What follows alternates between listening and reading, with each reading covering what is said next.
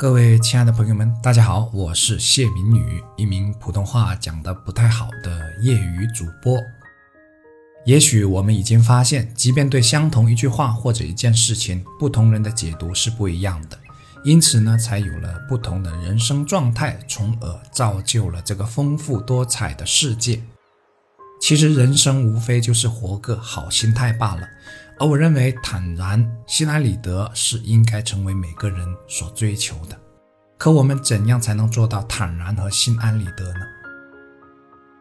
我发现一些人总喜欢用阴谋论的思想去揣摩一个人的心思，即便很平常的一句话，都会被他误读成不怀好意。也有一些人总是以一种谅解和包容的胸怀去解读一个人。即便对方确实说了一句不太中听的话，也会站在对方的角度去理解对方，因为他们怕这样误会了别人，所以总是为对方找理由来驳倒自己对人的一些不怀好意。之所以不能相对以包容的平常心待人，多半是因为世俗观念的使然。举几个例子。礼尚往来本来就是一种习俗，可过于执着于这些习俗的人，就会形成不够开阔的思想观念。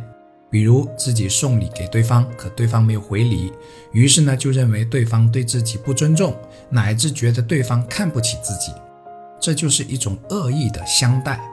而一些善意的人会这样子思考：没关系，我送礼给对方是我的心甘情愿，是表达我的心意，心意到了就行了。何况有时对方忘了回礼，不也很正常吗？一些稍微有些智慧的人还会这样子思考：人与人之间的关系的深浅，并不能由这些礼俗来衡量，要不就显得太世故了。如果人与人之间的关系需要靠这些外物来维系，那这种关系不要也罢了。还有一个例子就是过年收发红包，哎，自己包了二十块钱给对方，可对方却回了十块钱，然后心里就很不爽了。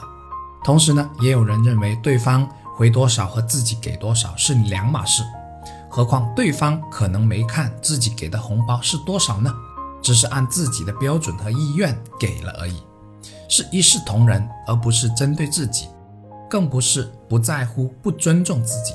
所以自己不能以这些本来就只是为了表达一种祝福的金钱来衡量彼此的关系。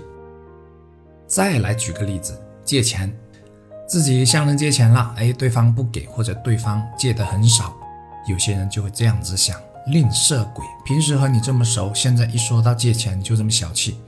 再者，你有的是钱，真是铁公鸡一毛不拔。哎，也有人这样子想。对方不借或者借的少，自有对方的难处。即便对方很有钱，也只是我表面所看到的风光，而背地里很多难处我并不知道。我应该多理解和包容，而不应该动不动就用钱来衡量彼此的关系，要不朋友只会越来越少。说到这里，也许听友们大概明白何谓以最大的善意待人了。那是一种宽宏大度、善解人意，其实也是一种格局的体现。是的，善解人意、将心比心、宽宏大度，就是一种胸怀，一种格局。有这种格局的人生，必然能活得更加心安理得和坦然。己所不欲，勿施于人。有时换位思考一下。问问自己喜不喜欢这样子被人对待，其实就能很快知道自己应该持有怎样的心态生活和待人了。我是谢明宇，感谢大家的聆听，一起加油。